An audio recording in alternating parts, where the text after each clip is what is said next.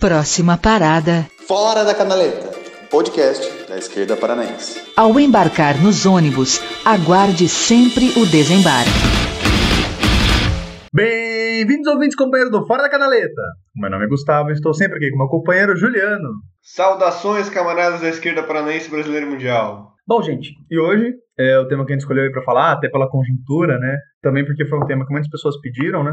Para a gente falar não só sobre eleições, mas também sobre reforma e revolução, sobre é, tática, estratégia, né? Que é para falar sobre eleições. E especificamente na nossa perspectiva, né, marxista, histórica, por que pessoas revolucionárias e organizações revolucionárias disputam a eleição? A gente vai aí tentar abordar, né, Ju, vários aspectos disso, não só no entendimento liberal, mas também de como a gente entende as eleições e como isso vai se desenvolvendo até uma, de fato, tomada do Estado e disputa de poder estatal, né? Bom, Gustavo, eu queria começar ressaltando a importância desse tema. Até porque é, eu acho que vai ter muita gente que vai ver o título do episódio, é, é um tema meio que batido na esquerda, e vai falar assim, não, não já sei, já manjo, tá, e tem uma, uma certa consciência de, de, desimportância desse, desse tema. Eu queria começar então fazendo esse, esse aparte, né? Primeiro, pensando no, no, no, estágio de desenvolvimento do capitalismo que a gente vive hoje, né? A gente vive um capitalismo, se há 100 anos atrás a gente podia debater é, boicote, as eleições, etc e tal, hoje isso é muito mais difícil. Tanto por uma fraqueza da esquerda marxista, seja teórica, organizativa, numérica, quanto pelo, pelo próprio andar da carruagem do capitalismo, né? Todo o mundo você tem o estabelecimento de democracias parlamentares, uh, mais ou menos legítimas, mais ou menos democráticas. E quando eu falo aqui democrática, eu tô, não estou me importando com paradigmas liberais, com os oito pressupostos do, do Dow ou qualquer outro elemento desse que você possa falar sobre democracia. Estou pensando em, em capacidade real de influência do proletariado dentro dessa, dessas instituições, né? Assim, querendo ou não, você tem lugares onde que nós temos mais capacidade de incidência, né? Por é, ter um acesso às mídias, por ter um acesso ao próprio modelo eleitoral, né? Em, países em que a, a violência ronda os sistemas eleitorais, é muito difícil que a gente tenha alguma chance, né? Porque se a gente sempre pode tomar um tiro, fica muito difícil a gente ter sequer a coragem de fazer ou falar alguma coisa. Eu acho que esse é um, é um primeiro passo importante. Um segundo importante, esses últimos 15 dias falam a importância desse tema. Inclusive, fica uma meia-culpa da gente não estar tá conseguindo lidar com todos os temas da conjuntura do podcast. A gente tem aí as eleições da Argentina, a vitória contra o Macri foi uma vitória importantíssima, que deu aí um alento, né? Tudo bem que é uma, uma vitória de um campo reformista, de um campo que eu não, não consigo nem considerar social-democrata, né? Uma, uma reedição da Onda Rosa, uma reedição mais reformista ainda da Onda Rosa, na minha opinião, mas querendo ou não, é uma vitória importante contra o neoliberalismo na América Latina. A gente tem agora a restauração democrática boliviana, né? Inicialmente não se queria nem sequer fazer eleições, então as pessoas foram para as ruas, exigiram, pressionaram, conseguiram garantir que as eleições acontecessem e o MAS ganha as eleições no primeiro turno. Essa é uma vitória assim fantástica que a gente teve na Bolívia. Também uma vitória do campo reformista, a gente não pode negar isso, não pode endeusar o MAS, mas uma vitória importante que, que demonstra a, a importância do elemento eleitoral no, no jogo. Né? A gente toma um golpe, um golpe violento, um golpe armado e consegue restaurar o, a situação anterior por uma alternativa eleitoral. E aí não também não endeusando a própria, a própria eleição, mas colocando ela dentro desse dentro das estratégias possíveis, né? Um terceiro fato muito importante que aconteceu esses dias também, o debate sobre a Constituição do Chile, né? A gente tem também, por uma via eleitoral, e daí não as eleições ordinárias, né, mas uma, uma consulta popular, né, um plebiscito, maioria acachapante joga a Constituição do Pinochet no lixo e decide por fazer uma nova Constituição. Mais uma vitória do reformismo, mais uma, mais, mais uma vitória eleitoral e mais uma vitória que dá esse giro na chave da luta de classe na América Latina. Esses três elementos precedendo agora as nossas eleições municipais brasileiras dá um pouco da letra do que está sendo a, a luta de classe na América Latina nesse último período. Uma virada, né? A, a maré parece estar tá virando, né? Tá? A gente estava sob pressão do neoliberalismo, sob pressão do neofascismo, sob pressão internacional a América Latina parece estar virando a chave, então a Venezuela sai dos noticiários e entra as vitórias da esquerda reformista, mas ao mesmo tempo é esse tipo de vitória, né? A vitória eleitoral, a vitória reformista. Talvez por isso esse episódio seja tão importante. Por um lado, a gente ressaltar a importância de nós estarmos nesses espaços, a importância que eles têm, a centralidade que eles têm durante a nossa luta de classes atualmente e ao mesmo tempo a limitação desse espaço. Essas duas coisas convivem atualmente muito juntas, é uma contradição e é uma contradição que a gente tem que lidar, afinal de contas é isso, né? O marxismo é feito de contradições, a vida é feita de contradições e não tem uma forma que a gente não possa olhar para ela sem abraçar essa contradição e se jogar no fogo. É, Ju, entrando então nisso que você falou, eu concordo muito com essa, essa dupla face aí que você colocou desse momento histórico, né, do que está significando as eleições, principalmente na América Latina. Eu acho que isso com certeza se reflete no Brasil já faz tempo, né? Mas eu acho que tem algumas coisas que a gente tem que pegar dessa sua ideia para dar uma desenvolvida. Eu acho que a primeira é uma coisa inclusive, é um erro, é um erro clássico, acho, da esquerda, inclusive a esquerda mais radical, revolucionária, é a de já considerar como algo dado a ineficiência das eleições e da disputa parlamentar, disputa representativa, né? Eu acho que a gente podia começar por aí, né? Eu acho que quando nós, marxistas, né, aí eu colocando num espectro bem amplo, porque obviamente você vai ter uns bilhão de linhas de entendimento disso, mas quando a gente coloca uh, a ineficiência das eleições, a gente está colocando principalmente dois fatores, né? A primeira é a impossibilidade de uma revolução a partir do Estado. Então, é o entendimento do que é o próprio Estado burguês capitalista, né? Então, a gente entendendo que o Estado, ele é um, um, uma entidade, um sujeito, né? Aí é depender também do seu... Uh, de, de por onde você chega nisso, né? Que ele vai ser basicamente uma estrutura de poder e de controle a partir de uma classe dominante, né?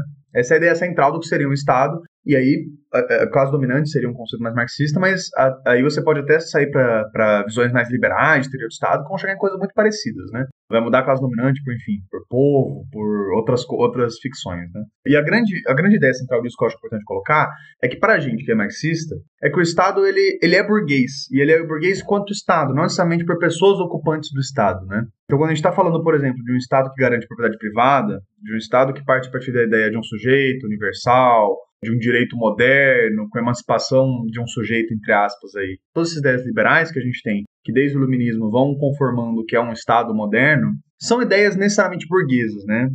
Até, até no ecossocialismo a gente disserta um pouco quanto isso não é só para o Estado, né? Mas com toda a ideia de sujeito, de humanidade, natureza, enfim. Mas focando um pouco mais no Estado, essa seria a ideia. Então, é importante entender que para os marxistas, para a gente, né?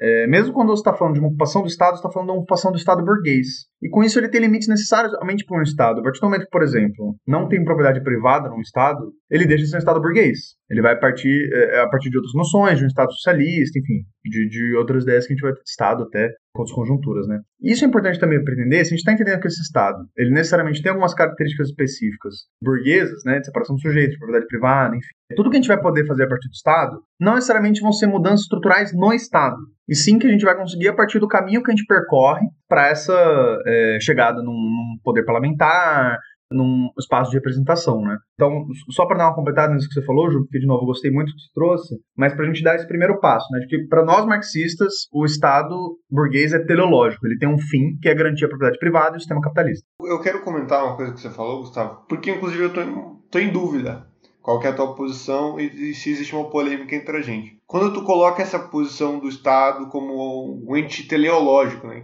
que a função do Estado é a defesa do capitalismo, você falou que existe a possibilidade de um Estado não burguês. Você acha que, é, que isso é uma possibilidade real? Porque eu compreendo que o Estado ele é uma, uma instituição do próprio capitalismo. Daí a gente pode falar aí do, da desmagificação do mundo, né, como o Weber vai falar, da da juridificação, né, o, o Engels e o Kautsky que falam de, de transformar o, o, o, direito substituir a religião como forma de compreensão da realidade, né, e o Estado entra nisso, né, o Estado é a, esse ente de compreensão de, de toda a, a, realidade, né, ele tem uma, uma função de, de construção do capitalismo. E eu entendo que o nosso processo de, de transição se passa, obviamente, pelo Estado, né, a gente precisa do Estado, nós, enquanto socialistas, compreendemos isso, é essa nossa grande polêmica com os anarquistas, né? Nós compreendemos que a revolução se passa pelo controle do poder do Estado, a transformação da, das estruturas sociais, utilizando também a ferramenta do Estado, não só, utilizando também a ferramenta do Estado, de forma que ele vá sendo gradualmente transformando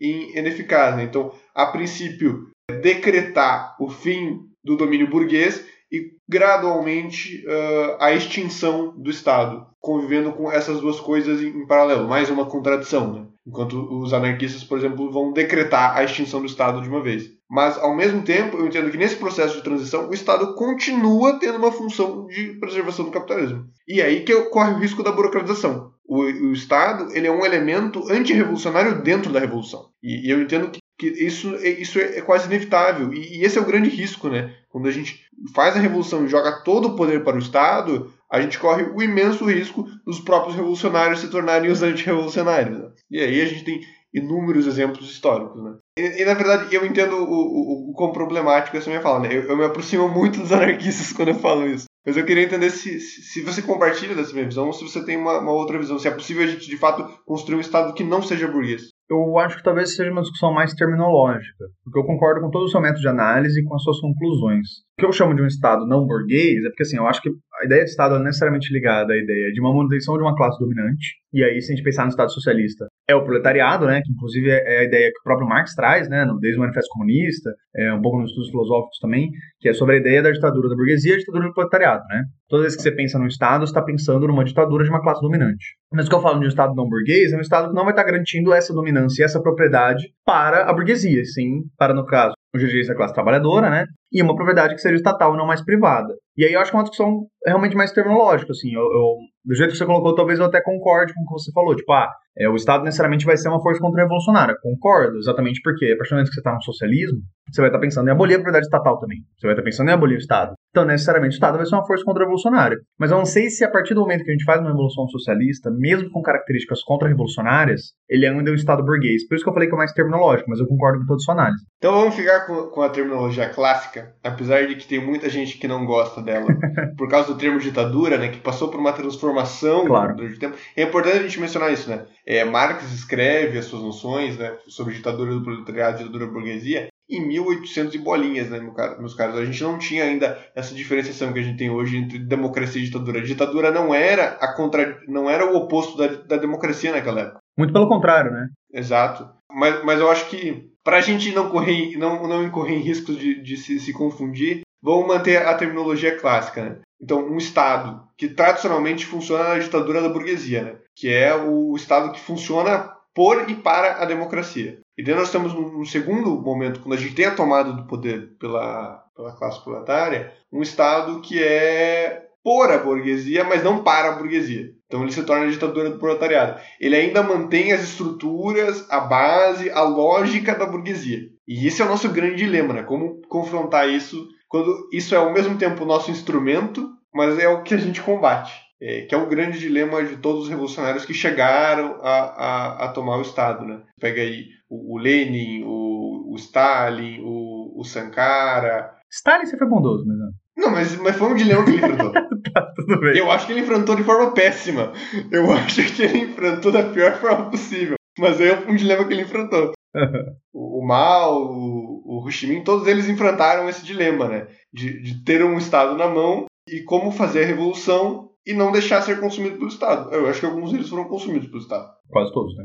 É, em maior ou menor medida, todos eles foram. E, e eu acho que não uhum. tem nem como não. Uhum. Eu acho que esse é o, é o grande dilema do, da problemática. Mas, enfim, a gente já está tá se perdendo. Eu acho que quando a gente fala em eleições, a gente está falando em atuar nesse primeiro período, em que o Estado ainda é uma ditadura da burguesia. A gente não fez a revolução, uhum. e a gente está a caminho de fazer a revolução. O Estado tem a função de servir a burguesia, mas eles nos dão um espaço. Eles falam assim: ah, você pode, você pode vir aqui falar e, e tentar se candidatar. E eu acho que é nesse momento que a gente tá falando, né? E aí entra a ideia principal, né? Tipo, ah, pô, já gastaram aí, sei lá, 10 minutos conceituando de por que o Estado não é nosso, de por que o Estado é uma ferramenta de burguesa, de por que ele vai continuar sendo uma ferramenta burguesa. Então, por que pernas a gente vai disputar essa estrutura que é necessariamente burguesa, né? Eu acho que essa é a grande discussão, inclusive, que é válida, muito válida, né? E a gente repetidamente discute isso em movimentos sociais, na academia. Uh, e aí eu acho que a gente pode entrar um pouco já nisso, Ju. E é uma pergunta que, inclusive, quando me fazem, eu, eu admito que eu não consigo responder com tanta facilidade. Assim. Quando você tá, sei lá, panfletando pra eleição, tá, não sei o que, olha e fala, puta, legal o que vocês estão propondo, estão propondo uma parada radical, tá, mas por que eleição, né?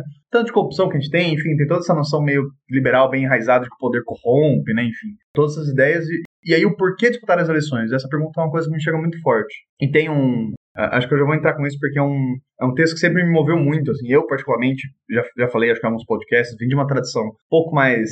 Eu, a gente odeia esse termo, né? Mais marxista ortodoxa, mas pode ler como marxista burro que não lê mais nada. Eu via com uma tradição que era meio anti-eleitoral também, né? E eu lembro que tem um texto que me moveu muito, que é um texto do Trotsky, inclusive, daquele compilado dele de Como Esmagar o Fascismo, né? Como Combatê-lo, enfim, depende da tradução que é um texto que fala do espectro fascista que ronda a Alemanha, né? E ele coloca, inclusive, muito nas costas da social-democracia, pela forma como conduziu o país quando estava no poder, mas também dos comunistas, pela forma como conduziram as eleições, do avanço do fascismo, né? Isso sempre foi um texto que moveu muito, assim, porque mesmo quando eu não entendia tanta importância das do Estado, das políticas públicas, o fascismo sempre, sempre entendi que era um problema combater, né? E é um texto que sempre colocou na cabeça, assim, porque ele coloca o quanto a escolha de uma frente da frente vermelha, né, do stalinismo, e a negativa de fazer, junto com a social-democracia, uma frente de disputa de ideias contra o fascismo, separando a classe trabalhadora, deu origem ao, a um espaço, né, um vácuo de poder, não existe vácuo de poder, que foi introjetado pelo, pelo fascismo que antes só tinha aderência na, nas classes médias e nas elites, né e aí do nada tem um espaço, toda um, uma população que fica desamparada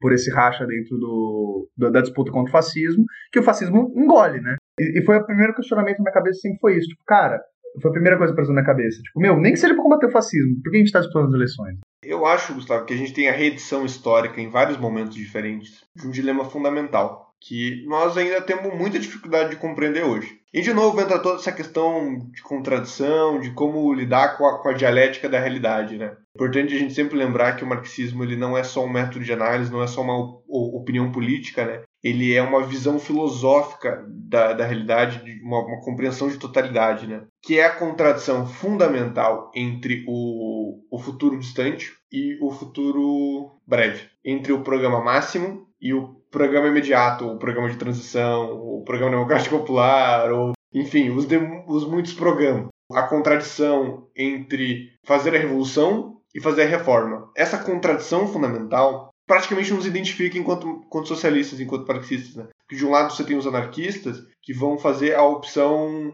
a opção sempre pelo máximo e o futuro distante. Né? É, nós temos que abolir o Estado, nós temos que fazer a revolução, nós temos que jogar o programa máximo, nós não podemos participar de revolução, de, de eleição, não podemos fazer reforma, não podemos conviver com o Estado. É, e daí do outro lado você tem o oposto, né? que são sociais-democratas, que vão fazer sempre a aposta pelo futuro breve, sempre o programa eleitoral, o programa do momento, o programa transitório antes do programa máximo, sempre as eleições antes da revolução, sempre a reforma antes da revolução, o parlamento antes da base. Né? Então, é, essas contradições existem. E, e, nós nos qualificamos como socialistas, como marxistas, por entender essa contradição enquanto uma contradição. E por ser uma contradição, você não pode analisar esses elementos de forma absoluta, um deles em, em privilégio ao outro. Os dois elementos estão ali convivendo e, e, no momento que nós entendemos a exata forma como eles se encaixam, como, como uma engrenagem encaixa na outra, que elas vão girar. Enquanto a gente não entender como elas se encaixam e tentar ficar sobrepondo uma outra, a gente vai ter esse problema. E o que, que, eu digo com isso?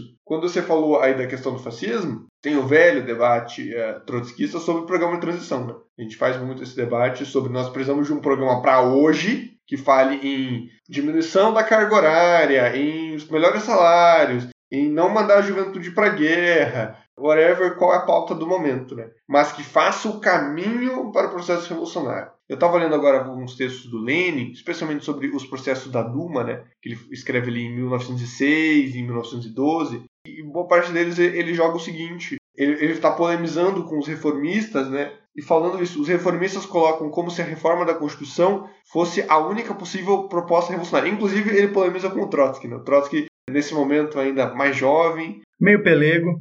Bem, meio é, é elogio para o menino. Mas ele polemiza falando assim: mas não, a revolução é um objetivo imediato, assim como a reforma. A reforma e a revolução convivem como objetivos imediatos para nós marxistas. Nosso panfleto tem que falar, numa face, falar sobre melhores salários, em fazer reforma, em combater, combater o bolsonarismo, tá, e na outra face tem que falar sobre capitalismo e revolução. A gente tem que fazer esse dilema ao mesmo tempo. Temos que apresentar essas duas coisas ao mesmo tempo. E eu acho que tem essa reedição histórica durante vários momentos. Né? No momento do, da Duma ali, dos revolucionários russos lá em 1900 e, e bolinha, é sobre gritar revolução ou gritar reforma. De novo, depois com a Rosa, né, no Reforma ou Revolução, o livro dela, né? No momento do fascismo, esse dilema sobre se aliar ou não, fazer a frente ou não, é, depois de novo com um programa de transição, e depois você vai trazer em mil e outros dilemas na, na América Latina, os próprios rachas trotskistas têm muito a ver com isso, né? sobre qual, o que significa o programa de transição. Acho inclusive que esse, o refutar muitos trotskistas refutam né, as revoluções da América Latina, né, a Revolução Nicaragüense, a Revolução Cubana. Na minha opinião, é uma reedição dessa, dessa disputa. Não conseguem entender os dilemas, as contradições das revoluções como elementos da realidade, né? Entende que se a revolução não é perfeita, ela não é uma revolução. E não existe revolução perfeita. No momento que você olhar para um negócio e dizer, se não é o meu programa, não é nada, então desculpa, você não é mais um revolucionário, você está numa seita. O, o seu lugar é no PCO. Não é em nenhum partido revolucionário. Deixa eu aproveitar alguns ganchos que você falou. eu acho que tem algumas ideias que dá para trazer sobre isso. Sim. A primeira é já. Você falou do texto da Rosa, né? Eu acho que a gente vai acabar falando desse texto várias vezes. Inclusive, é, é um texto que eu nunca tinha lido completo, completo. Eu já tinha em algumas formações, acabado pegando alguma parte, tá? Para esse episódio decidi ler inteiro. E vale a pena pra caramba. A, a Rosa é, é uma autora incrível, né? Todo mundo já parou para ler Rosa, sabe? E esse texto, especificamente, é um texto que vale a pena ler inteiro, porque tem toda uma linha que ela segue. Mas enfim. É, só um, um, um adendo, Gustavo. Para quem é marinheiro de primeira viagem, é Rosa Luxemburgo. A gente tem o péssimo costume Obrigado. de se referenciar a homens sempre pelo sobrenome, a mulheres sempre pelo primeiro nome. É uma falha, inclusive, nossa. Que Sim. Gente precisa corrigir. Enfim, também cometi a falha. No...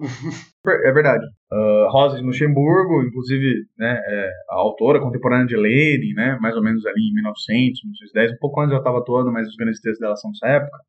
E ela já joga uma ideia parecida com o que você está trazendo, que é importante, assim, que ela traz uma das discussões que é sobre, ah, e se a gente fizer uma revolução cedo demais, né? O quão é problemático fazer uma revolução sem o proletariado estar tá pronto. E ela traz uma ideia, disso que você falou, Revolução Cubana, então eu acho legal de já pegar um outro gancho, que ela fala, tipo, ah, mas ele vai fazer quando estiver pronto. E se der certo é porque estava pronto, se não deve, e se não estava é porque não estava, e tudo bem, sabe? Tipo, essa futurologia, toda essa noção de, de querer saber quando é o momento pronto, e quando é o nosso programa diz está pronto, é quando os aços se alinharem. Não! A gente vai tentar revolução e vai fracassar. E essas revoluções fracassadas vão ajudar as que darem certo, elas vão dar certo quando dá certo, né? Isso é um processo histórico. Eu acho que é, é muito importante o que você fala, até para entrar numa discussão que eu acho que a gente estava querendo trazer, que é da estratégia tática, né? Por dois fatores que eu acho importante. Primeiro, para entender que ela é conjuntural, né? Então, isso que você falou de seita é importantíssimo. A partir do momento que você tem uma estratégia fixa, você não tem uma estratégia. Você tem uma ideologia, uma vontade sua de onde você quer chegar. E tudo bem, isso só não é marxista. Então, assim, é, a primeira coisa é entender que a estratégia ela é conjuntural. Você vai pegar um determinado tempo, um determinado espaço, traçar uma estratégia. E para a estratégia ser realizada, você vai, a partir de necessidades materiais momentâneas, traçar suas táticas. A ideia central, isso é um termo empregado em estratégia militar, que depois Lenin, Rosa Luxemburgo e mais uma outra galera foi se apropriando até se tornar o que hoje em dia a gente usa dentro da esquerda, estratégia tática, né? Você nunca pode mudar uma estratégia baseada numa tática, mas você sempre deve mudar uma tática baseada numa estratégia. Se você não mudar uma tática sendo que ela está se contrariando sua estratégia, ela deixa de ser uma tática, porque ela deixa de ser algo que vai chegar à sua estratégia. Um exemplo, você traça o que você quer ser uma, sei lá, quer ser uma organização numa cidade em X tempo. Para isso você vai traçar várias táticas. Mesmo que naquele momento específico aquela tática possa parecer uh, problemática, possa parecer difícil, pode, pode parecer que vai gerar alguns problemas para você, se ela vai a longo prazo atrapalhar a sua construção na cidade, ela está sendo contra a estratégia. Por exemplo, construir uma Curitiba que seja antimachista. Pode ser que numa eleição específica seja bom apoiar um, um, um assediador, por exemplo. Pode ser que tenha mais chance de ganhar. Mas ao mesmo tempo, isso, a longo prazo, se você está propondo um programa antimachista, ele necessariamente vai ser um problema. Isso necessariamente vai ser um problema para a sua estratégia. Então você deve abolir a tática. Isso é muito importante, não só para a gente traçar táticas que façam sentido com a nossa conjuntura, mas também para a gente nunca perder de vista o que move nós como revolucionários. Né? Então é isso, somos revolucionários, ex-socialistas, contra toda forma de opressão. Uh, então toda vez que a gente sair disso, a gente está sendo contra a nossa tática. Então a gente, na prática, está sendo contra a nossa estratégia. E eu acho que isso encaixa muito com o que você está falando, Ju. De quando a gente está pensando nessa disputa de tempo, de quando, dessa dialética do, do programa eleitoral, do programa máximo, da estratégia, da tática. É, ela é central para nós marxistas quando a gente vai entender a disputa do Estado, como a gente disse, não é estratégico. E nunca vai ser, porque o Estado é burguês. Ela é tática. E ela tem que ser entendida como tal. Eu, eu admito que eu fiquei um pouco aliviado. E em algum momento eu achei que você estava defendendo o, apoio a, a um assediador. E eu fiquei assim, Gustavo.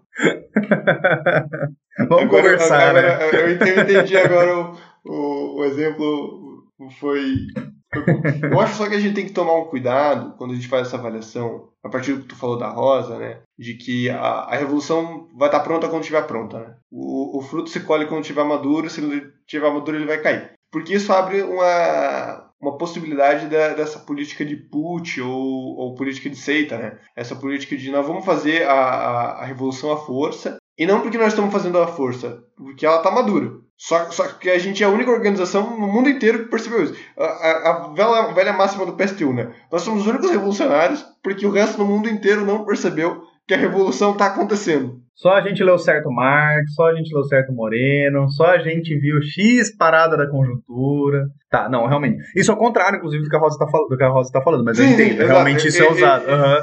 Sim, eu acho sim. que é uma visão, uma visão errada da, da, da Rosa, né? Mas o que eu tô dizendo é, é que a gente tem que tomar cuidado para não abrir essa brecha, né? Sim, não, total, concordo. É uma política que, que às vezes acontece, né? E aí, então, com essa concepção de estratégia tática, né? Então, como estratégia tática, como formas de fazer a partir de uma análise de realidade, né, a partir de um método, tarefas de X tempo e as tarefas para chegar nessa, nessa tarefa, né. A gente pode aproximar então um pouco essa análise da própria eleição, né. Então tá bom, se a gente está falando na estratégia, então como organizações revolucionárias, o que difere uma organização revolucionária, uma organização reformista, é o fazer a revolução chegar ao socialismo por meios eleitorais ou por meio de uma revolução. É, resuma isso, acho que a gente vai desenvolver um pouco mais, mas em resumo é isso. Então, entendendo a nossa estratégia como revolucionários, ou seja, o nosso ponto final, onde a gente quer chegar num X espaço de tempo, num X espaço de análise, é na revolução, é a tomada de poder pelo proletariado, para a gente acabar com o um, um método de produção capitalista, salariado, da forma como ele é pensado hoje em dia. Então, aonde que entra dentro dessa ideia de estratégia a eleição? E aí é o primeiro ponto importante, que é, para gente revolucionário, a eleição é uma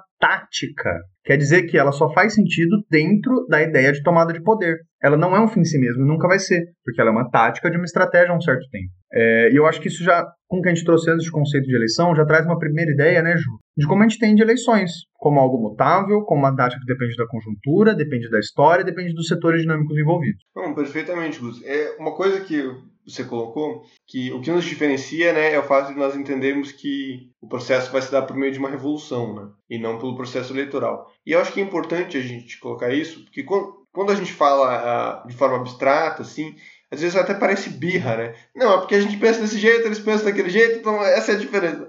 Mas não é isso, né? É, é, as estratégias são obviamente mutáveis no tempo de acordo com a nossa avaliação conjuntural. Inclusive, hoje eu já vejo bastante debate acontecendo sobre qual que é o próprio aspecto da revolução no século XXI. Já vi muita gente falando sobre não mais uma revolução armada, mas inclusive uma revolução cibernética, né? A possibilidade de, de uma revolução via hackers, o cara é quatro. É, é um debate que, assim, que eu tô bem distante ainda, que eu, eu tenho pouquíssima visão. Mas o simples fato dele existir já dá um pouco essa, essa visão do, do que é esse debate estratégico, né? É a compreensão de que em cada momento histórico vai ter sua estratégia. Vai ter uma avaliação de como estão as forças alocadas dentro da realidade histórica e tudo mais. No entanto, a nossa própria compreensão do Estado, que a gente colocou lá no começo, nos obriga a avaliar que a eleição jamais será o caminho final. Está pegando uma estrutura falha e tentando construir por dentro dela um, um processo de autodestruição. Isso não existe em sua Deixa eu voltar. E, deixa eu repensar um pouco. Então nós temos essa avaliação de que eleições, quase que historicamente, não, não avaliando realmente historicamente, mas quase que historicamente não se poderiam é, ter um, um, sucesso socialista. E por que essa nossa avaliação quase histórica, né? Porque jamais deve ser histórica. Pode ser que em algum momento isso aconteça. Pode ser que as contradições da, da realidade se imponham e o Estado se encontre num processo de autodestruição.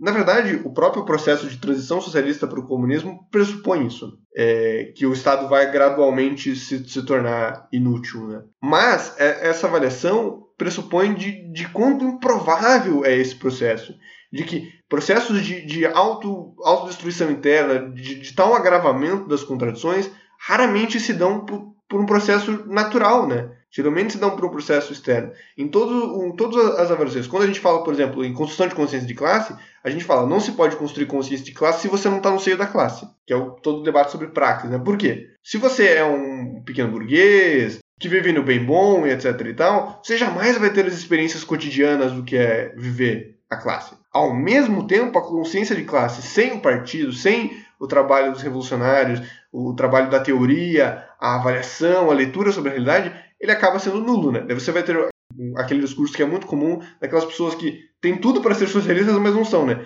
Falam, é, a gente está cansado disso daí, o sistema nunca muda, o problema, são os é, o problema são os políticos, mas não só os políticos, tem que acabar com tudo, vamos explodir o parlamento. Cara, uma pessoa que fala isso, ela está um passo de virar socialista. A única coisa que ela não tem é a teoria socialista. Está muito mais próximo do socialismo do que o bolsonarismo. Sim, Sim. E, e é isso que eu estou querendo dizer. Todas essas contradições, elas geralmente são alimentadas também por um elemento externo. Elas se alimentam interna e externamente simultaneamente. Então, pressupor que você vai conseguir destruir o Estado por meio eleitoral, de uma perspectiva filosófica mesmo, uma, um pressuposto utópico. E eu acho que eu acabei de matar a palavra utopia. Assim. Eu tenho uma, umas 10 pessoas que vão querer me espancar depois do que eu falei agora. Tô realmente tentando encontrar uma, uma forma de, de expressar essa ideia. Mas a Rosa Luxemburgo, ela coloca exatamente dessa forma, inclusive, com essas palavras, de hoje de passagem. Ela coloca exatamente o quanto achar que você vai fazer uma revolução, entre aspas, né? É, Para quem, quem não leu o texto, inclusive, recomendo muito, são 40 páginas, vale muito a pena, da Reforma e Revolução da Rosa Luxemburgo. Na verdade, é um texto em resposta a um texto do, do Bernstein, eu não sei como pronuncia, mas era um alemão que estava é, criando uma teoria nova, entre aspas, de uma social-democracia que fizesse uma revolução, entre aspas, de novo, por meio da eleição. Né? E ela usa exatamente esse termo, porque ela coloca que achar que a gente vai, por meio de um instrumento de classe, acabar com a classe, é o, ela não usa essa segunda palavra, mas é o tópico burro, né? Ela não usa a palavra burro, mas é quase. Que é basicamente toda vez que você coloca que um instrumento de classe. Então, inclusive, ela faz muito essa, essa discussão sobre sindicato também, né? Não só sobre eleição. Que é o quê? Quando a gente está falando de um sindicato, sindicatos são importantes? Óbvio que são importantes. Para consciência de classe. Mas o sindicato, como as disputas materiais do sindicato de ganhos de pauta na disputa política. Ela coloca o quanto, por exemplo, é prejudicial quando o sindicato sai da disputa salarial, da disputa de tempo de horas trabalhadas. Porque o, o, o, todas as reformas que a gente vai ter dentro do capitalismo, elas são reformas apaciguadoras, né? Elas são reformas que vão necessariamente medir a exploração. Nunca vai acabar com a exploração. O que é, por exemplo, aumentar um salário é importante? Óbvio que é importante. Saco sem nada não para em pé, muito menos trabalhador, né? Então, assim, é importante disputar as condições materiais dos trabalhadores para ter comida, para ter uma moradia, para ter um salário. Mas isso nunca vai ser revolucionário, porque isso, inclusive, restringe as limitações do capitalismo. Como se falou, vai fazer um sistema auto-ruir. Então, assim, é, ela até coloca o quanto o Bernstein, né, que é esse cara alemão que faz essa disputa da social-democracia não revolucionária, necessariamente está defendendo um fim da noção de classe. Porque mesmo que você. Ele coloca, por exemplo, o quanto. Se você for ocupando os espaços de poder e com os sindicatos ganhando direito, vai chegar num ponto de que todo mundo vai estar tá ganhando bem e você vai virar uma cooperativa com o patrão porque vai estar tá ganhando igual o patrão. Tipo, tá, você pode até chegar num ponto, vai, vamos imaginar que você realmente consegue direitos a ponto de todo mundo ganhar a mesma coisa que o patrão. Mas ele ainda vai estar tá ganhando sem trabalhar com exploração. Tipo assim, as classes não são abolidas. Mesmo que se chegue num cenário ideal, você ainda tem alguém que está ganhando explorando e alguém que está ganhando sendo explorado. Então, assim, é, necessariamente se você. E eu não tô nem falando que é errado, tá? É errado, mas eu não tô falando que é. Você pode até defender. você pode até defender uma disputa liberal, né? Do, do parlamento democrático. Mas isso necessariamente parte por um abandono da noção de classe. É impossível entender a noção de classe e, ao mesmo tempo, entender que a gente vai resolver as coisas pelo parlamentarismo. Elas são necessariamente excludentes. Então, esse ponto que você pega, Judas, uma noção mais filosófica, dessa noção uh, de utopia, né, é, é, muito importante, porque é exatamente isso. É exatamente a necessidade de, se você se entende como alguém que entende a sociedade de classes, você precisa ser revolucionário. Senão, não. Aí tudo bem, se for é, entrar numa ideia de, de policlassismo, enfim, mil outras teorias que a gente tem hoje em dia, você pode defender a democracia. Mas isso sempre vai passar por aceitar que vai ter uma pessoa explorando e uma pessoa explorada. Isso é importante a gente entender, né? E aí que chega, inclusive, na outra ideia central, que é a de que, já que as eleições não vão resolver e não vão acabar com as classes, qual que é o grande ganho das eleições? Ganho de consciência de classe. Lembrando que, para Marx, consciência de classe é um trabalhador que não só tem a consciência de ser oprimido, que a gente usa muito dessa forma né, no dia a dia, mas mais do que isso, um trabalhador ou trabalhadora que se organiza, porque a única escolha que ela tem no capitalismo é de se organizar. Todas as outras a gente não tem essa liberdade. Nossa única liberdade é de se organizar e se transformar uma força coletiva transformadora da realidade. Então é para isso que servem os sindicatos, é para isso que servem os partidos políticos, é para isso que servem as eleições. Para um ganho, um avanço na consciência de classe da classe trabalhadora. Em resumo, para galera que, como eu, gosta de jogar jogos de tabuleiro, né? Gosta de. Especialmente aqueles eurojogos, né? Que você, você coloca pecinhas, troca X madeiras por tantas Y pedras, daí você troca Y pedras por tantas ovelhas, depois você faz um, um sacrifício e ganha cartas. Né? Eu estou basicamente descrevendo Catan aqui. Em resumo, para pessoas que pensam assim como eu no mundo gamificado, a gente está falando que eleição é um instrumento para ganhar recurso. Entendendo o recurso de uma forma bem ampla. Pode ser recurso financeiro? Pode ser recurso financeiro. pode ser recurso institucional, ter um espaço na tribuna para falar, para falar no parlamento é importantíssimo. Espaço na mídia, importantíssimo. Mas também recurso, recurso humano, recurso de é, avanço de consciência, avanço programático, avanço de percepção. Quando você, quando Boulos dispara nas pesquisas em São Paulo, deixando a galera do PT para trás, o que, que ele está fazendo? Ele está dando uma noção na, nacional, todo mundo está olhando para São Paulo e pensando assim, cara, o pessoal se passa de um partido de verdade. Isso é uma imagem poderosíssima de se passar. Poderosíssima. Todos esses elementos são recursos na disputa revolucionária, mas o grande objetivo não é ganhar as eleições. Em determinados momentos a gente pode dizer, para que o nosso, nosso plano de metas aqui da nossa organização funcione, a gente precisa de alguém, sei lá, um vereador, precisamos de um deputado, whatever. A gente precisa ganhar essa eleição. E na verdade o mesmo vale para instrumentos não. para outras eleições, não. Um sindicato. A gente pode dizer, não, nesse momento específico, a gente precisa ter tal sindicato. Porque a gente precisa ter mobilização naquela classe, porque esse é um momento mais. É, e aqui eu falei classe no sentido classe profissional, né? Precisa, sei lá, ter mais influência entre os servidores das universidades estaduais, porque elas estão sob ataque. É um momento importante, da gente pode mobilizar mais ações ali e vamos ter um aumento gradual de consciência de classe por ali, que vai nos avançar no processo revolucionário. A gente pode fazer essa análise. A gente pode fazer essa análise também sobre as instituições parlamentares. Né? A gente tem que disputar. Nesse momento é muito importante que a gente tenha, sei lá, um vereador, vamos dar o exemplo aqui de Curitiba, é muito importante ter um vereador na Câmara de Curitiba para denunciar o bolsonarismo, denunciar o fascismo, para fiscalizar a prefeitura greca, pelo menos um. Então a gente pode é, sacrificar recursos em alguns momentos, né? fazer essa troca que eu falei, né? X madeiras por Y pedras, em algum momento a gente fala, vamos jogar recurso financeiro, humano, tempo em eleger um vereador. Mas em vários outros momentos a gente vai olhar para as eleições e falar, importa, foda-se se a gente elegeu ou não. Completamente irrelevante se a gente ganhou ou não. Por quê? Se a gente conseguiu militantes dispostos a, a trabalhar na rua, a gente conseguiu gente que olhou para o nosso programa e falou: essas pessoas aí fazem sentido. Se a pessoa escutou, ouviu, falou com a gente, isso é muito mais importante. Hoje, por exemplo, a gente estava consultando contra a militarização das escolas aqui no Paraná. Né? Hoje a gente está gravando esse podcast, já virou aqui o relógio para o dia 29, né? Mas começamos a gravar no dia 28. Estavam fazendo então esse trabalho né, na, nas escolas. Para quem é aqui do Paraná viu, né, notícia relâmpago, né? O Ratinho chegou e impôs a, a, militarização das escolas e falou: não vamos fazer uma consulta pública de hoje para amanhã. Né? Em dois dias, dia 27 e 28, foi feita uma consulta pública em 200 e tantas escolas que tinham sido escolhidas pelo projeto de se tornarem escolas cívico-militares. A gente estava ali na, na porta da escola, panfletando, conversando com as pessoas, etc e tal. Uma coisa que ficava bem latente é que muitas vezes a gente não ganhava a pessoa. A pessoa vinha convencida, ela ia votar sim para o processo de militarização da escola, e a gente não conseguia convencer ela. Mas a pessoa pegava o nosso panfleto, a pessoa estava disposta a ir, escutava, pensava. Isso é muito importante. Nesse momento específico, é óbvio que barrar a militarização é tão ou mais importante, talvez, do que convencer a pessoa. Né? Então, tinha outros casos que a pessoa não se convencia pelas ideias. É, tem várias pessoas, por exemplo, que chegaram que eram conservadores, né, falavam, não, porque nas escolas se ensina marxismo, não sei o quê, e a gente convencia ela a votar não por outros motivos. E tudo bem, naquele momento era extremamente importante a gente barrar a militarização, aquilo era fundamental, tinha que fazer de toda forma, porque é um retrocesso tremendo. Mas mesmo quando a gente não conseguia, o fato da pessoa escutar, pensar, refletir sobre os argumentos, pegar, ler aquele panfletinho, ver e pensar, não, é essa galera que fala, faz alguma coisa que fa faz sentido, né? Não são degenerados, comedores de criancinha, coisa tal, mas são pessoas como eu, como você, que estão aqui debatendo e, e falam algo que faz o mínimo de sentido. A pessoa pensar isso já é um, uma vitória tremenda.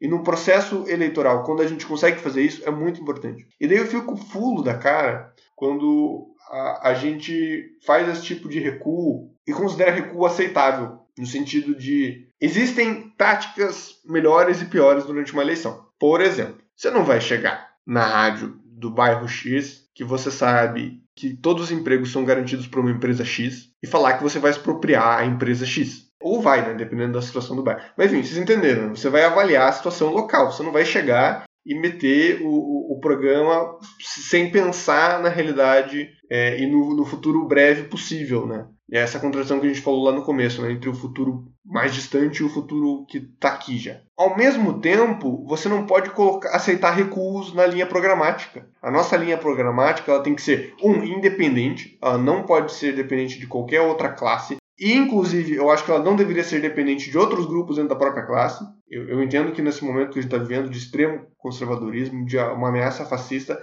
a gente tem que, por exemplo, se juntar com grupos reformistas vez ou, vez ou outra. Mas isso tem que ser feito com extremo cuidado e no mínimo do possível. E quando a gente está no momento de avanço, os reformistas que se lasquem, cara. Os reformistas que se virem, a gente faz o nosso rolê por nós, porque nós conseguimos ganhar por nós. E dois, tem que ser um programa que não recua. A gente fala, ah, a gente é socialista? A gente é socialista, ponto. Ah, mas por que vocês são socialistas? Explica. O trabalhador não é burro. A gente tem muito essa, essa coisa, às vezes na esquerda, de pensar assim: a pessoa ela não vai compreender a minha ideia, então eu não vou falar. Se você, você falou uma ideia e a pessoa não compreendeu, o problema está em você, não na pessoa. Você não se conseguiu fazer explicar. Então você volte para sua casa, continue lendo teoria, etc tal, mas também tá, busque algumas outras compreensões teóricas, talvez leia um Paulo Freire, alguma coisa que te facilite um lado mais pedagógico e volte para a trincheira da luta conversar com a galera. E não, não recue na linha. Acho que isso é extremamente importante para a gente. Né? A linha programática independente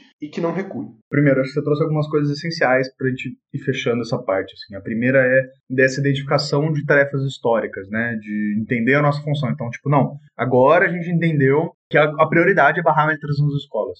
Isso só é possível porque tem pessoas organizadas com a possibilidade de entender isso, né? Isso parte não só da consciência de classe, mas também de, da própria função das eleições e dos sindicatos, por exemplo, né? Que é o exemplo que a Rosa sempre dá, mas fazendo eleição. É por isso que é tão importante. Porque tem pessoas organizadas para disputar isso, por exemplo, num PSOL, por exemplo, num sindicato, numa APP, né? Que a gente tem a possibilidade de identificar essa tarefa histórica. De gente que milita todo dia nessa praxe, você falou, e olha e fala, ó, oh, isso aqui vai foder nós. Isso aqui vai atrapalhar a revolução lá na frente. Essa é a tarefa histórica de agora pra gente resolver. Isso é essencial e é uma coisa que, que é, vale muito a pena focar nisso, sim. Aí, dois pontos. A primeira é dessas unidades com a social-democracia, eu acho importante a gente pensar também, que é a ideia de frente única, né? A gente sempre traz essa discussão, mas mais ainda sobre o programa de transição, sobre os recuos, né? Uma coisa que é importante a gente entender é que revolucionários nunca devem recuar no programa, nem um pingo, nunca. Programa, estratégia não se recua. O que você apresenta como programaço não se recua. O que a gente faz é uma adaptação de um programa de transição a partir das necessidades materiais de uma conjuntura específica.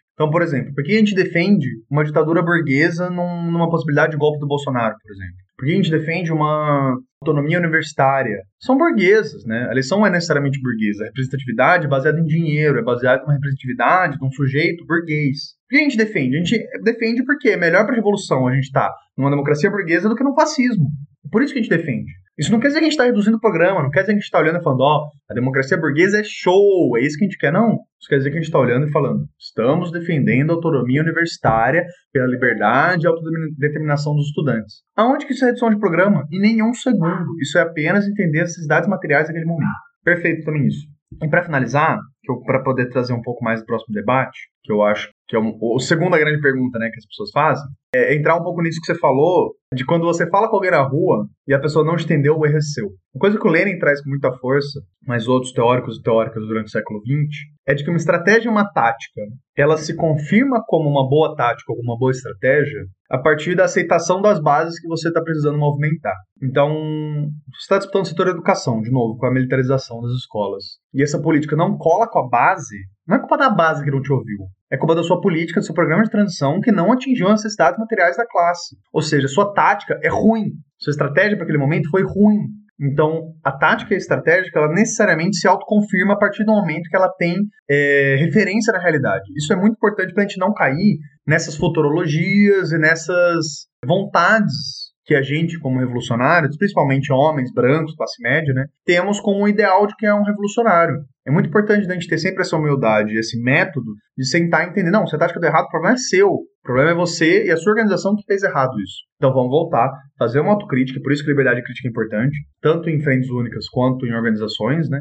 Para você sentar e falar, erramos por isso, é, vamos tentar de outra forma e tentar de novo falar com a classe trabalhadora não organizada, que é essa nossa função como pessoas de esquerda, né? E pegando esse gancho já, para entrar na próxima discussão, que acho que a segunda grande pergunta depois de, ah, por que disputar a eleição? É, e se ganhar? Eu acho que é a segunda próxima pergunta que a gente tem. Que é uma pergunta tão complexa quanto, se não mais. Mas eu acho que segue a mesma lógica. Por isso que, que, que cabe, né, nesse mesmo espaço, que é Tá bom, então a gente já entendeu que temos que disputar a eleição, porque é uma disputa de hegemonia cultural, uma ferramenta importante, porque as pessoas, a partir disso, têm, têm a possibilidade de se organizarem, de transformar em pessoas com consciência de classe. de identificar as tarefas históricas do movimento, tudo isso. Beleza. Então é importante disputar. Mas é importante só disputar? Por que a gente ganha, então? A gente não ganha, entrega o mandato, isso é importante você disputar. E eu acho que essa pergunta é, é, é, complexa, eu acho que vale a pena a gente investigar um pouco, né? O próprio Lenin fala um pouco quando ele vai falar da ocupação de Dumas, né? Eu lembro que foi uma discussão que voltou muito forte, principalmente na época da, do pacote anticrime. Porque na época do pacote de crime, não sei quem lembra, teve uma questão, por exemplo, dentro do PSOL, que sempre foi um partido que, principalmente nas pautas de, de questão penal, tinha uma certa vanguardismo, né? Uma parte do pessoal votou a favor do pacote anticrime e uma parte votou contra. Eu lembro que foi na mesma, mesma semana do aniversário do Lenin, alguma coisa assim, não lembro exatamente. E apareceu muita discussão sobre, pô, como é que um comunista ocupando o parlamento deveria votar no pacote anticrime? Tinha coisas boas? Tinha. No pacote anticrime tinha mesmo. O juiz de garantia, por exemplo, falando num ponto de vista do direito, direito penal, processual, é incrível, é ótimo. Mas ao mesmo tempo tinha diversos mecanismos horrorosos para a classe trabalhadora. Então, como um comunista deveria se portar é, numa situação dessa? Necessariamente ele vai trair a classe dele? Eu acho que essa discussão é uma coisa que valeria a pena a gente dar uma pincelada. Antes da gente entrar nesse assunto, fazer um pequeno retorno que tu falou sobre a questão do programa máximo, né, do programa não se recua. É, eu queria propor para todo mundo que está aí, sempre que você tiver em alguma atividade, fazer um exercício mental. Se eu tenho uma proposta e eu não consigo explicar ela fazendo um link até a revolução, ela está errada. Ou alguma coisa está errada. Se você. Porque, por exemplo, eleição do DCE de Universidade X. Se eu não consigo justificar o fato de lançar chapa com fazer revolução, tem alguma coisa errada. Ou a chapa não deveria ser lançada, ou eu tenho alguma falha de informação nesse processo. Eu, eu, preciso compreender melhor o processo revolucionário porque eu não estou conseguindo fazer esse link. E eu, eu proponho sempre exercício mental. Assim, ó, se você conseguiu juntar as duas coisas, é porque a proposta faz sentido. Para mim, a visão é simples. Sobre essa questão de avaliação histórica da, das táticas, eu acho que tem uma outra visão, e eu detesto trazer o, Moreno, apesar de que eu trago ele com frequência, que é o, a tática se comprova na, na história, né? E por que, que eu acho que é importante a gente demarcar essas duas? Porque eu acho que as duas têm, você falou, né, do Lenin, né, que avalia a tática pela, pela aceitação da base, né? Eu acho que as duas são, são ferramentais importantes para a gente compreender e as duas têm uma possibilidade de, de perversão muito ruim. A avaliação pela base tem a, a possibilidade nefasta do oportunismo que tanto Lenin quanto a Rosa e quanto depois outros autores metem a porrada adoidado, porque o que é o oportunismo basicamente? É você dizer, é isso que o povo quer, então vamos dar isso pro povo. É você dizer, a galera gosta do Lava Jato, então a gente vai defender a Lava Jato, porque a Lava Jato está caçando os corruptos, está acabando com o processo do, dos reformistas, então vai abrir o, o, o caminho para o processo revolucionário. Não! Não!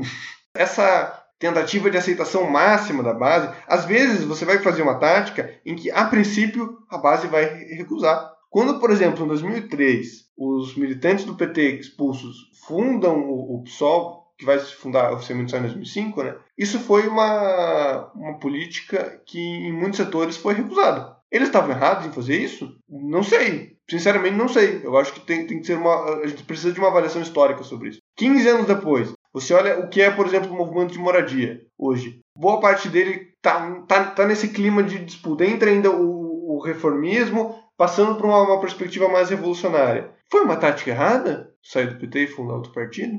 A gente devia ter rachado do partidão há 60, 50 anos atrás, ou devia estar no PCB até hoje? Isso foi uma tática certa? Foi uma tática errada? A gente só consegue fazer isso com uma avaliação histórica. Ah, a avaliação de quem está no PCB hoje, ou quem está no PT ainda hoje, é obviamente uma avaliação muito diferente da quem está em outros grupos. A avaliação de quem está no, no, PSTU vai ser uma outra avaliação, avaliação de quem está no... E a gente precisa ter essa compreensão histórica. Agora, a avaliação histórica cai em um erro possível também muito, que é a, perspe a perspectiva da seita. Se a gente está sempre certo, a nossa avaliação histórica está sempre certa, o futuro vai provar que a gente está certo. E o PCO vai triunfar um dia, quando a revolução com o Neymar é, chegar ao poder, e vocês todos vão provar que vocês estavam errados, porque a gente estava certo esse tempo todo. Essa é, é, é, a possibilidade da seita, né? O, o, absurdo. O Neymar e o Robinho vão descer num, num avião inteiro vermelho com coturnos e boinas fazendo cosplay de revolucionário junto com o PCO. Graças a Deus. Ou melhor, graças ao grande Rui Costa Pimenta. que é a mesma coisa. Hum, nunca duvidei. Piadas à parte. Zoeiras com o, pé, com o PCO à parte. Falou disso. Uh, agora vou, vou voltando. Né? Fiz minha, minhas ponderações voltando para o assunto que você tinha trazido. Como vota deputado, né? como deveria atuar o parlamentar comunista ou o parlamentar de, de, esquerda. Eu acho que é um, um debate que passa muito sobre essa avaliação de estratégia tática, né? Se o objetivo principal das eleições, se o objetivo principal da gente ocupar o parlamento não é a atividade parlamentar em si, mas é a construção de consciência de classe, toda a atividade parlamentar tinha que ser pensada nisso. Absolutamente toda. Daí a gente avalia, de novo, nesse, nesse dilema, estratégia tática, até que ponto uma estratégia vale ou não vale a pena.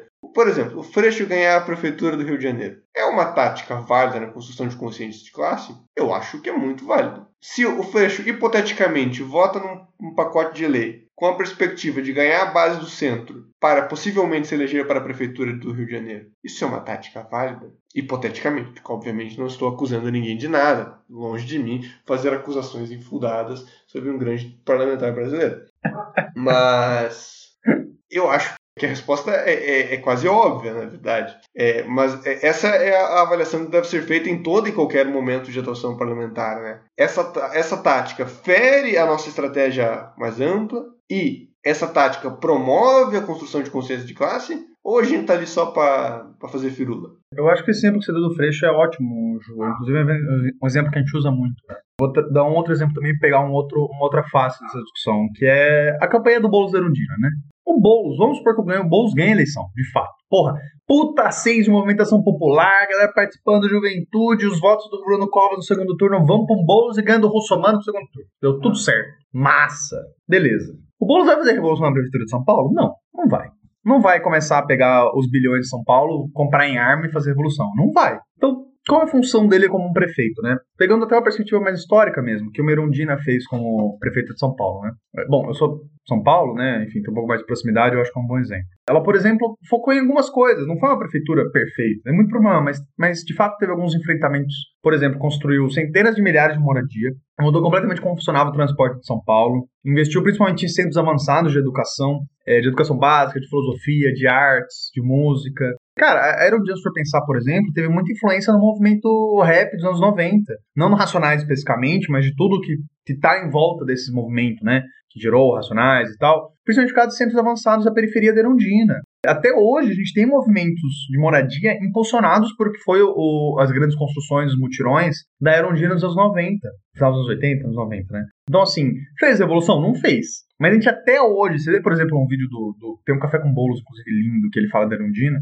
Pega entrevista, por exemplo, dele com, meu, senhorinha, é, é empregada doméstica, que trabalha pra caralho, nunca teve direito, por exemplo, de uma participação política num partido. Você fala pra ela fala, meu, qual foi o momento político mais importante para você? Ela fala, meu, foi quando eu fui com a Erundina no mutirão, construí casa de gente e ganhei minha casa. Até hoje, chega um bolos hoje, 2020, trinta e tantos anos depois, e fala, tô com a Erundina, ela fala, foda, porque a Erundina constrói casa.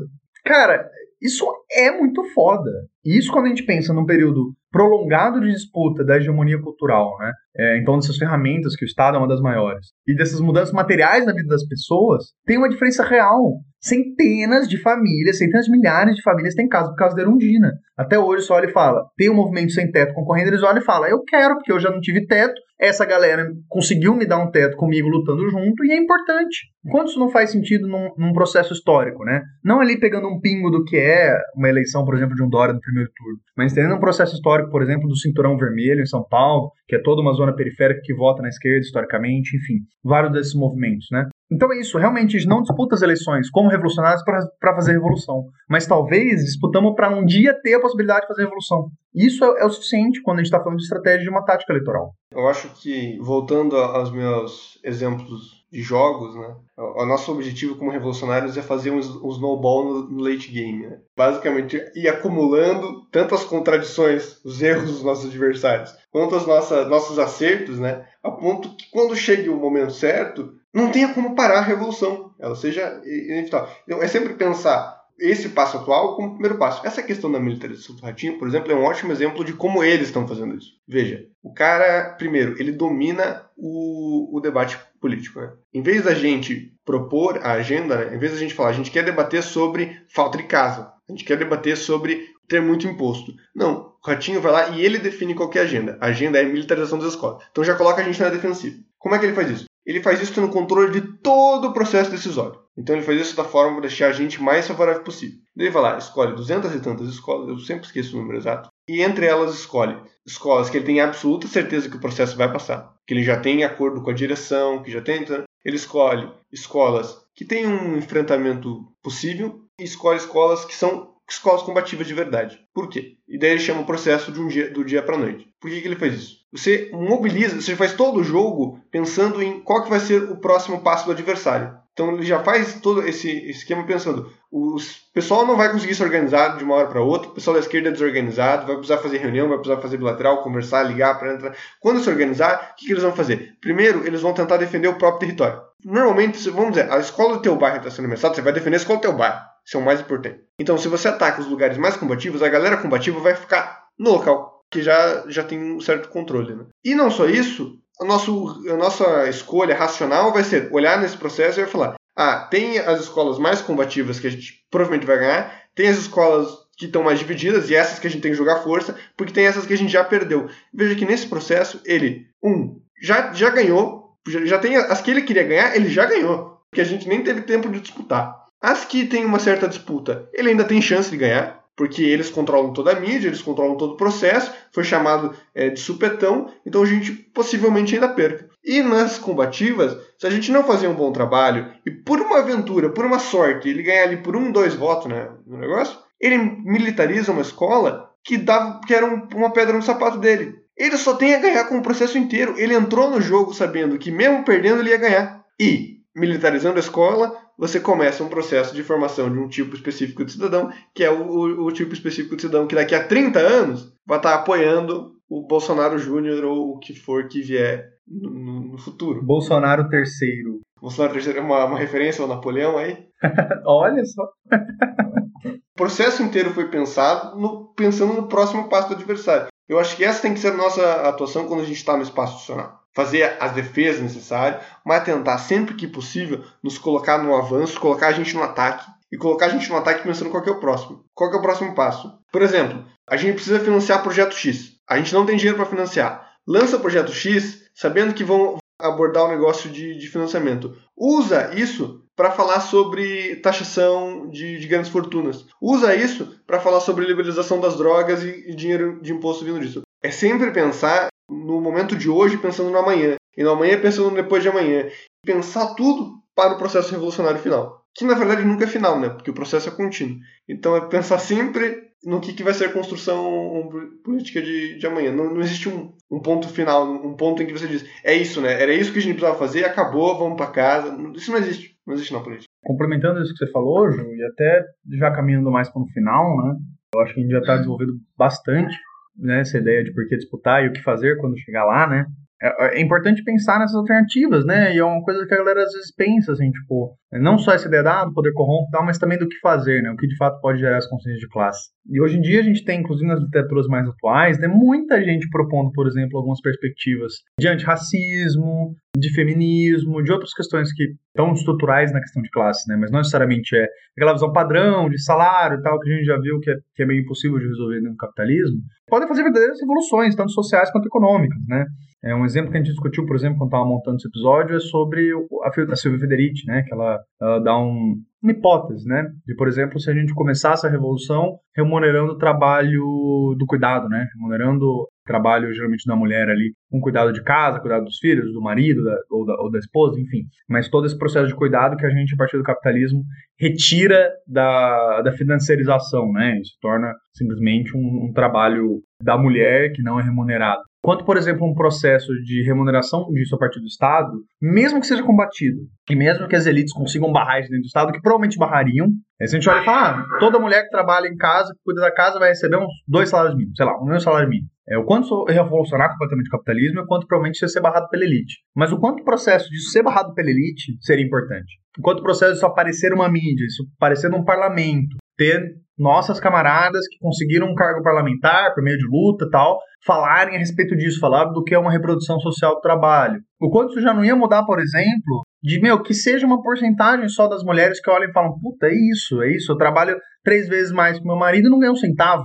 Sempre porque todo o meu trabalho é cuidado, ou ganho só um terço disso, que é o trabalho que eu faço como doméstica, e todo o resto do meu trabalho que eu faço em casa, de cuidação hospital, não é pago. Que seja meio por cento dessa galera, quanto não é meio por cento disso se aliando a uma militância, né? Acho que eu queria trazer mais para mim como ideia final, assim, é o quanto tem muita coisa ainda pra gente pensar. Quando a gente quebrar tanto o paradigma do, do grande marxista, revolucionário, branco identitário, que não disputa eleição porque ele é radical demais e só quer pegar em arma, e também desmistificar o mito da social-democracia como uma possível alternativa para a revolução. Não vai ser. E, de novo, tudo bem. Se você defende um outro caminho, tudo bem. Mas se defende um meio revolucionário de acabar com as classes, nunca vai passar. Nunca vai ser, perdão, o meio principal a eleição. E tudo bem. Isso não quer dizer que ela não é importante. Então, quebrando os dois paradigmas e tendo uma análise dialética da realidade, a gente consegue sim pensar em formas de disputar e aumentar a consciência de classe das pessoas por meio do Estado e da disputa hegemonia cultural. Para já ir finalizando também, eu acho que uma última ideia que eu queria colocar é uma, uma seguinte pergunta: Onde está o poder na sociedade? Isso é uma pergunta importante. Que você vai ter durante a história e cada pessoa vai ter uma resposta diferente, né? Alguns vão dizer no povo, nos trabalhadores, na ponta do fuzil. Eu geralmente gosto mais da resposta do mal, né? Na ponta do fuzil sempre me parece uma resposta bem adequada. Mas é uma resposta bem adequada pro, pro leste asiático. A gente sabe que o próprio Gramsci já coloca que a realidade ocidental tem outras dinâmicas, né? Mas o, o grande ponto é o poder está na forma. A gente tem um mito espalhado pela sociedade que é o mito do, do liberalismo, é o mito da burguesia, de que a forma determina o poder, de que você ganhar a eleição, de você ter o oficial, você ter o título, você ter a, assinatura, isso é o que importa. E a verdade é que nada podia estar mais longe da verdade, né? Não que a forma não, é, não tenha poder, porque tem poder hegemônico, isso é importante. É importante a gente pensar nessa perspectiva. Mas a forma, ela é meramente a cópia de um outro poder. Vamos lá, o que, que é o judiciário? Onde que reside o poder judiciário? O poder judiciário reside em poder mandar a polícia na casa de alguém. Ou seja, o poder judiciário reside em ser a polícia obedecer ao judiciário. Se a polícia resolver não obedecer ao judiciário, acabou o poder judiciário. Onde está o poder do presidente? O poder do presidente está em lançar medida provisória, em mandar uma, um projeto de lei para o parlamento e em mobilizar o exército. Ou seja, se as pessoas decidirem não obedecer ao presidente, acabou o poder do presidente. Se o parlamento e o exército se reunirem e falarem a gente quer acabar com o presidente, eles acabam com o presidente. Eles não precisam nem tirar ele, não precisam nem do impeachment. Eles só tiram os poderes dele. Não à toa não temos a situação do, do parlamentarismo na, na época do Jango. Né?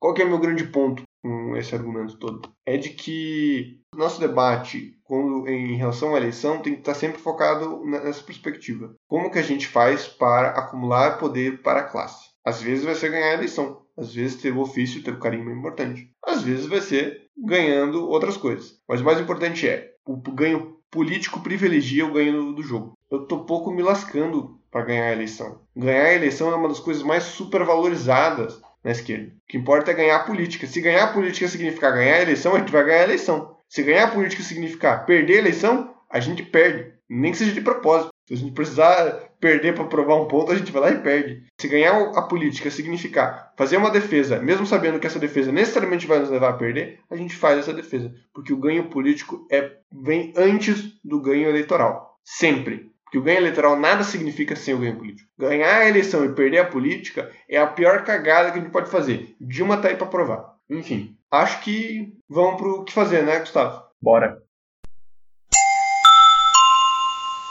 Bom, gente, o meu que fazer hoje acho que é, é bem rápido e direto, assim, as máximas, né, que a gente vê repetindo com uma certa frequência, né, de estude e organize, só que simples, né, mas é um pouco, assim, tipo, primeiro é, uh, não caia nas falácias de não vote lute da vida.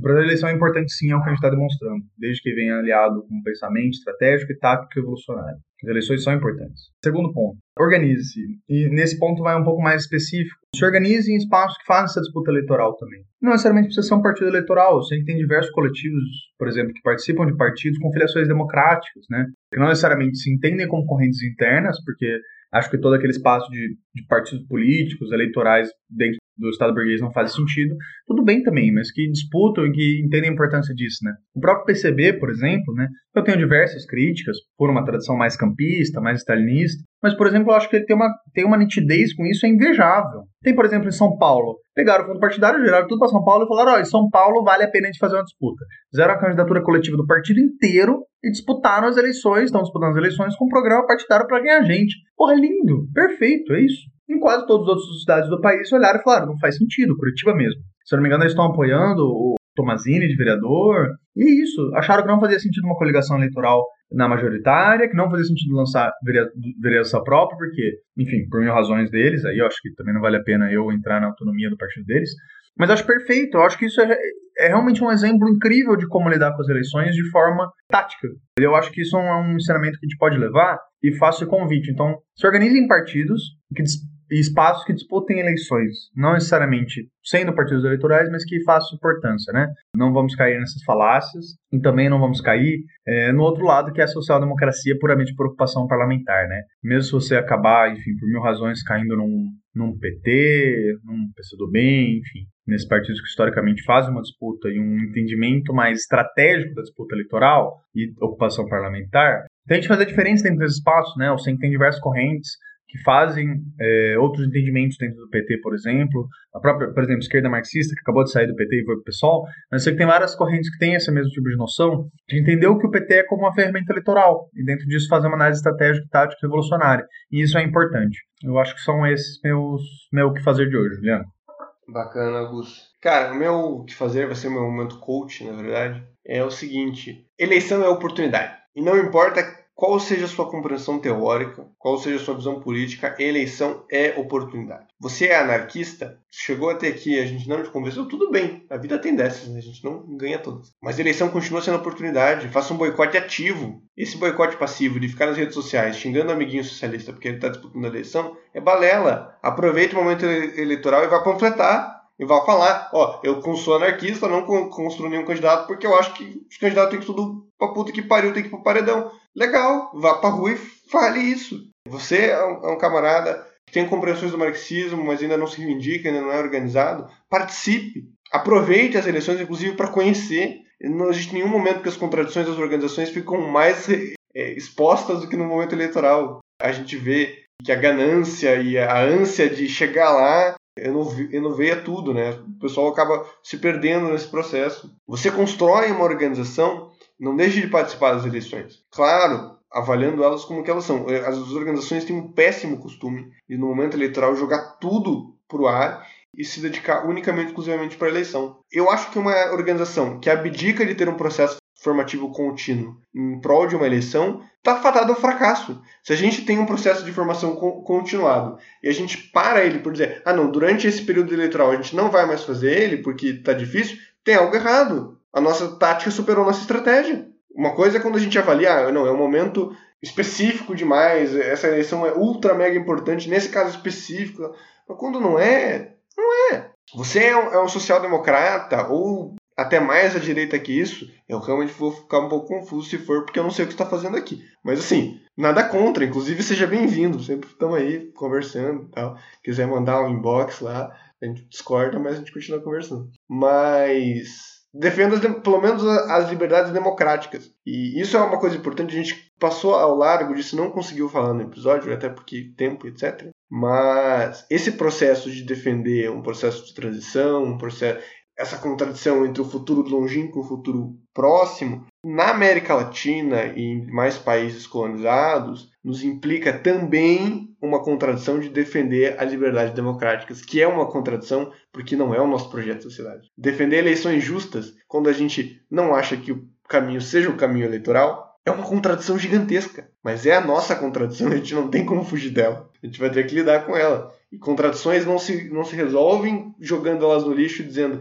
é uma contradição, portanto não vou resolver. Não, contradições se resolvem colocando elas no papel e lidando com elas até o momento em que elas surgem uma síntese. Então, e não só no papel, na prática também, né? Portanto, esse processo de praxis se dá em teoria e se dá em prática. Se dá na rua, se dá é, no panfleto, se dá no texto teórico, se dá no, no discurso, se dá em todos esses espaços ao mesmo tempo. Enfim, eu acho que esse é o meu, meu momento que fazer do, de hoje. Assim. Veja as eleições como uma oportunidade. Seja você revolucionário, seja você não revolucionário, seja você anarquista, seja você que raios for. Menos se for fascista. Se for fascista, por favor, fique em casa, não vote. Morra, de preferência. Morra.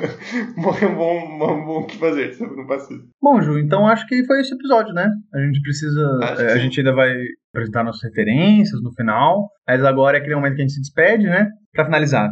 Primeiro, estamos voltando de um longo hiato, né? Uh, em que ficamos cerca de um mês aí sem postar nossos episódios. Isso se deu, enfim, por mil questões da nossa vida pessoal, né? O Ju estava prestando mestrado, é, nós dois estamos também envolvidos nas eleições, né? Vamos falar um pouco disso no próximo episódio, inclusive. É, mas estamos bastante envolvidos nas eleições, então a gente achou que não só pela nossa saúde, nossa saúde física, nossa saúde mental, mas também para manter a qualidade do podcast, né? Que era melhor dar uma pausa, também foi um bom momento para a gente se reestruturar, né, Ju? Para repensar um pouco uh, o que a gente estava fazendo, como a gente vai querer fazer no futuro. A gente estabeleceu, inclusive, um modelo um pouco mais fechado, né, de episódio. Nós vamos a cada 15 dias alternar. Então, vamos ter um episódio só nós dois, depois um episódio com convidados, né?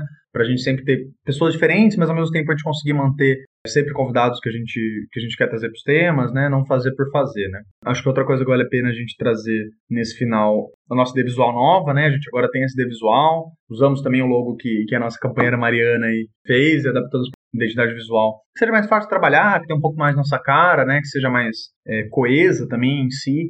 É, também gostaríamos muito que você desse sua opinião. Nessa primeira arte a gente usou uma, uma imagem da Marielle, né? Da Marielle Franco. Acho que vale a pena também essa lembrança, depois de toda essa discussão que a gente teve, né? Marielle foi morta por ser e por representar o que era, né? Como mulher, LGBT, negra, socialista, revolucionária, ocupando um espaço de poder, lutando de frente contra a elite, né? Exatamente por estar, tá, por ser tão boa e tão incrível no que ela fazia, que a extrema direita achou por bem é, executá-la brutalmente, né? Então é sempre bom lembrar nesse momento a gente não usa a imagem da Marielle em vão, né? A gente usa exatamente para representar tudo isso, tanto que a gente acredita, por ser semente de tanta coisa, e também para lembrar essa dor fazer a pergunta que a gente sempre faz, que é quem mandou matar a Marielle, né? A gente já está fechando é, mais de dois anos, já sem a Marielle, é, caminhando para um terceiro aí, já mais perto do terceiro do do segundo, é, e a dor, o choque e as não respostas não somem, né?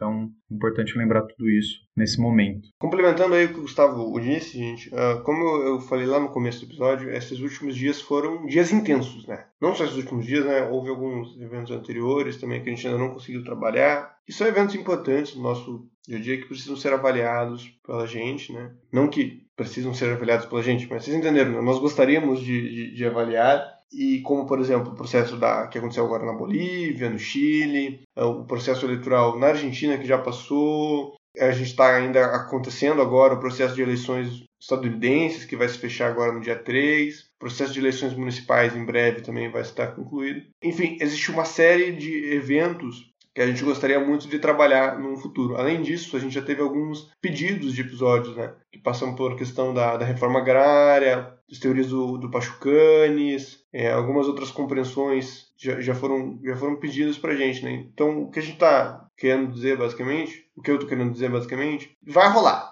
Tipo assim, a gente promete que tudo vai rolar. A gente realmente tem uma dificuldade em produzir mais do que um episódio a cada quinzena, é realmente difícil. Mas ano que vem tá aí, a gente quer ver se a gente consegue lidar com tudo isso. O cenário político tá intenso, tá difícil, mas a gente vai conseguir lidar com tudo. Então, se você tiver uma recomendação, um pedido, não deixe de mandar no nosso, nosso inbox, ou para mim, ou para Gustavo, tanto faz. A gente não promete que vai sair logo, mas a gente promete que eventualmente sai.